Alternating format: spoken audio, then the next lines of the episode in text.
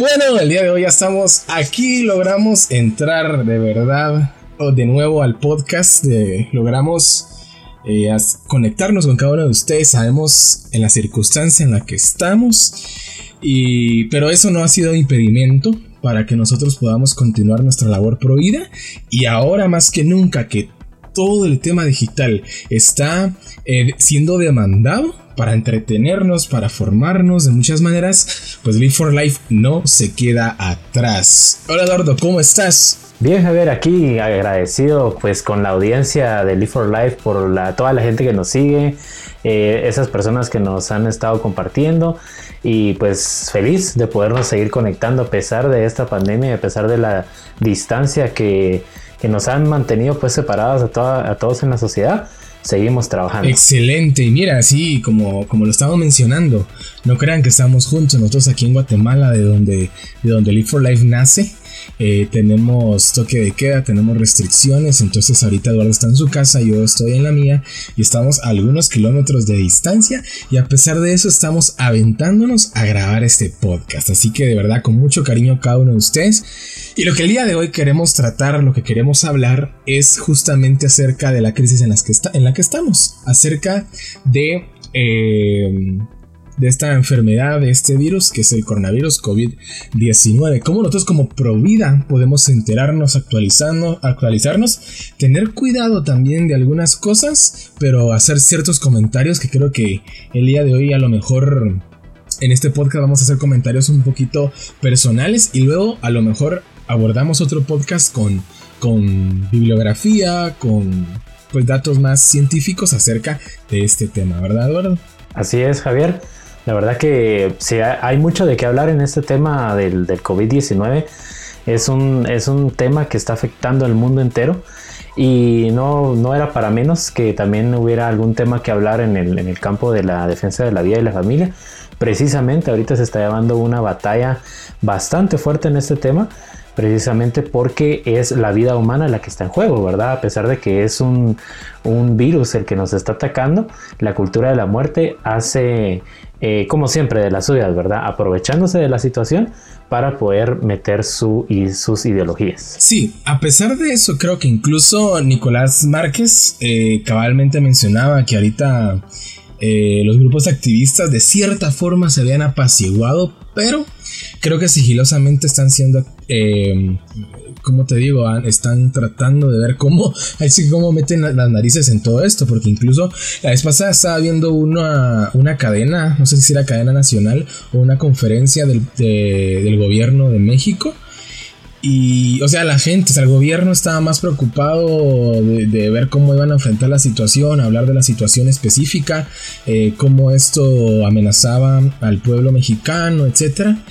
Y no faltó en el momento de las preguntas una mujer que se levanta y pregunta, ¿y qué va a pasar con la amenaza eh, del COVID-19 en contra de la violencia de género? Y así como, ok creo que nos estamos saliendo de, la tangente, digamos, por ahí. Eh, de, lo que realmente ahorita urge. O sea, de lo que ahorita realmente urge. Pero ahí sigue como decís. De alguna u otra forma eh, buscan cómo eh, seguir escuchándose, seguir ahí picando la piedra. Cuando ellas mismas saben que ahorita lo importante realmente es la humanidad en general y no tanto intereses específicos o ideológicos. Totalmente, totalmente. Eh, como les decía, era un tema que era de esperarse que empezaran a, tocar, eh, digamos, intereses como el género, ¿verdad? Sesgando la, situación del COVID-19. Precisamente cuando estamos viendo que es una, situación de alerta global, o sea, no hay país del, del mundo que se esté viendo afectado. Ah, no, pero seguimos con el tema ideológico queriendo sesgar el interés por proteger solo a un grupo muy específico como son las mujeres. No decimos que no necesiten protección, que no deben ser valoradas, claro que sí, pero en este caso y en todos los casos tenemos que tomar en cuenta, a, todas las personas, no solo a las mujeres, ni solo a los hombres, ni solo a los niños, ni solo a los pobres, a todas las personas en general. Sin duda alguna, fíjate que me, trajiste a la mente pensar en que esta situación de encierro o de cuarentena eh, puede incluso eh, ocasionar que la violencia en casa pues se, aumente o, o, se haga evidente. O sea, eso es algo indudable y algo que por supuesto debe de ser condenable, debe de ser eh, corregible.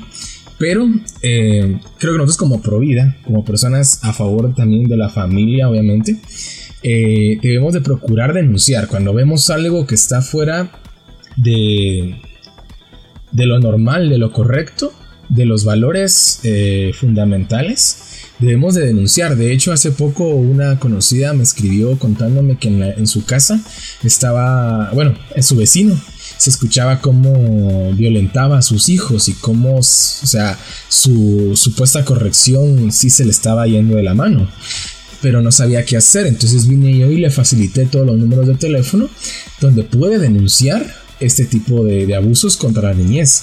Y eso también nos da a pensar de que podría haber, obviamente, eh, en alguna otra casa más violencia de hombre hacia mujer o viceversa, porque también conozco casos en los que el hombre es violentado por la misma esposa o, la persona con la que está conviviendo. O sea, esto no es una situación de, género como, como lo podemos escuchar, ¿verdad? Exacto. De hecho, que qué bueno que tocas el tema eh, del de la violencia que se está dando en estos momentos a causa de de este confinamiento, este toque de queda, esta cuarentena en la que estamos viviendo en Guatemala y en todos los países del mundo, se está dando un tema donde la violencia está, eh, se está viendo con, con mayor frecuencia, con mayor fuerza, pero como reiteramos, no es un tema de género, es un tema de violencia tal cual, violencia intrafamiliar, que eso es lo que provoca este tema ideológico, sesgar eh, solo el interés a proteger a mujeres, por ejemplo, de la violencia,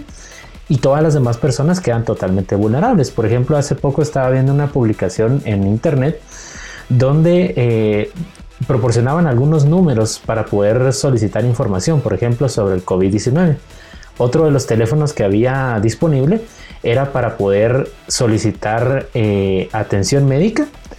Y el tercero fue el que más me llamó la atención, que decía teléfono para mujeres que quieran eh, hacer una denuncia sobre violencia de, eh, intrafamiliar, ¿verdad? Una violencia eh, a causa de, este, de esta cuarentena. O sea, pero hacía el énfasis que era un teléfono para mujeres. Cuando que, como vos lo acabas de decir hace poco, que esta violencia se vive para niños, para niñas, para hombres, para mujeres, para ancianos, incluso hasta podríamos decir que tiene más énfasis el proteger incluso de la violencia a los animales, ¿verdad? Entonces solo se están enfocando en, la violencia que reciben algunos grupos y, por ejemplo, los niños y niñas y hombres están siendo totalmente invisibilizados a causa de estas ideologías. Ok, imagínate, pero hay un grupo ahí todavía más vulnerable de los que ya estás mencionando, y son aquellas personas con algún tipo de discapacidad. Son todavía eh, más vulnerables porque son personas a lo mejor que no saben lo que está pasando, que no se pueden defender, que no pueden hablar y expresarse, a lo mejor que sea una persona eh, que no es totalmente consciente de su realidad o que sea una persona eh, sordomuda y que le cueste comunicarse y que le cueste denunciar yo qué hago. O, una persona incluso en algún estado eh, de, de completa de completo acamamiento, pues, o sea, ¿te imaginas? O los ancianos incluso, o sea, los ancianos pueden estar siendo en este momento violentados, a lo mejor porque no los aceptaron en, el asilo donde los tenían, entonces tuvieron que mandarlos a sus casas, eh, o sea, las casas de, sus familiares, ¿te imaginas eso? O sea, ¿dónde están los números de teléfono? También de estas personas que podrían ser el sector todavía más vulnerable que el propio sector femenino. Exacto. Eh, me encanta porque vas tocando los temas precisamente que, son que se han dado últimamente en el, tema de la cultura de la vida y la cultura de la muerte. Precisamente eh, creo que el día de hoy salió una noticia eh, gracias a la cadena de noticias al diario digital actual.com. Una noticia en la que, bueno, es un artículo en el que ellos hablan sobre el derecho a vivir eh, que es una crítica a la exclusión de mayores de 80 años en la lucha contra el COVID-19. Precisamente lo que está sucediendo actualmente en el mundo es que en el, tratamiento de esta enfermedad muchos eh, adultos mayores o personas con, con, alguna discapacidad, como lo estabas comentando ahorita, están siendo seleccionados para no recibir atención médica. ¿Por qué? Por una valoración eh, precisamente ideológica sobre las personas, sobre su edad, su condición eh, mental o su condición social incluso, ¿verdad? Una persona que tiene una condición social menor eh, es excluida de esta, de esta atención médica. Entonces es un, es un tema alarmante, ¿verdad? Porque se están dejando morir personas solo por una situación de su condición humana. Y esto indudablemente no debe ser así en ningún caso, por ningún motivo. O sea, si hablamos de personas, incluso si hablamos de, entre comillas, igualdad, esa igualdad que, que, demandan este grupo feminista, por ejemplo, o el grupo LGBT, ¿En dónde quedó en este tipo de situaciones? ¿En dónde quedó esa, supuesta igualdad que demandan con las personas con discapacidad? ¿Dónde está la igualdad con personas eh, como las que están mencionando ahorita que se les está sesgando la oportunidad, se les está vedando la ayuda, eh, por lo menos eh, mínima a la, que a la que se le debe de asistir? Pues, o sea, no son menos personas solo porque a lo mejor no sean personas no son personas eh, que representen eh, trabajo para el país, desarrollo para el país, ¿verdad? O sea, no, nada la justifica. Exactamente, por ejemplo, nosotros eh, en algunas de nuestras formaciones en Live for Life, en las formaciones presenciales que hemos tenido con los jóvenes, platicábamos que hay dos tipos de, eutanasia, ¿verdad? La eutanasia activa y la eutanasia pasiva. En el tema de la eutanasia activa es cuando una persona eh, utiliza los, los medios eh, clínicos o los medios eh, médicos para terminar con la vida de una persona, de, un, de alguien que lo solicita. ¿Verdad? Pero también hay un tipo de eutanasia que es la eutanasia pasiva. En el momento que una persona se le deja de, de proveer de respiración, de, limpieza, de alimento, entonces está dejando morir a esta persona. Y eso es lo que está sucediendo en un tema de, ética en, el mundo, cuando vemos que hay personas que están siendo valoradas por sus condiciones y eh, dejándolas morir. Entonces, como vos decías hace, eh, ahorita mismo estabas diciendo de que ¿Cómo puede ser eso de, ilógico de que grupos estén solicitando que se les valore eh, no por sus condiciones eh, de género, ¿verdad? Como dirían ellos, o sus condiciones eh, de, una orientación o una decisión en su vida, que no se les haga de menos cuando que estamos viendo que esta misma cultura de la muerte está matando a otras personas o dejándolas morir por una condición humana que debería recibir esa, atención. Exacto, y, es, eh, no sé, creo que frustra bastante saber que incluso este,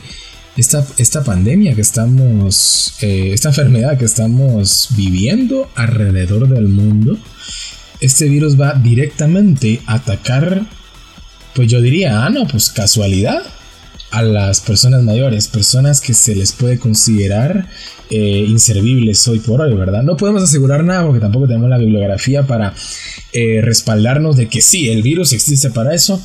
Pues ahorita creo que sería muy atrevido eh, mencionarlo, pero sí por lo menos ponernos a reflexionar y analizar que la situación es, es extraña, es mucha coincidencia, pero yo creo que la tarea que nosotros tenemos que tener es eh, defender la vida en cualquier caso, no viendo edades, no viendo qué persona, no viendo si es hombre o mujer, defender la vida y eh, tratar de practicar y, y transmitir eh, respeto y no violencia en la familia ahorita, en este momento.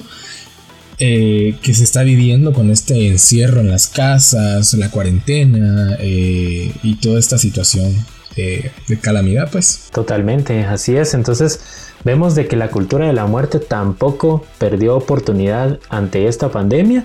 Entonces, eh, este también, este podcast también es un llamado a todas las organizaciones pro vida del mundo y a todas las personas, todos los agentes pro vida que están allá afuera, a que no podemos dejar de trabajar ni siquiera en esta pandemia eh, apalanquémonos de todas las redes sociales, de todos los medios digitales para poder hacer llegar este mensaje y, todos los mensajes que tengamos en favor de la vida y la familia para poder mantener esa lucha por la dignidad del ser humano en todas sus condiciones. Excelente, sí. Bueno, yo creo que ya tenemos que cortar este podcast. Ya ya corrimos el tiempo necesario para el podcast del día de hoy, pero esperamos y gracias también a la tecnología esperamos a poder seguir avanzando con estos podcasts y tener eh, más adelante invitados que, que esta herramienta de internet te está ayudando incluso o dando la puerta abierta que incluso los podcasts puedan eh, ser más dinámicos con mayores invitados, incluso a nivel internacional, ¿por qué no?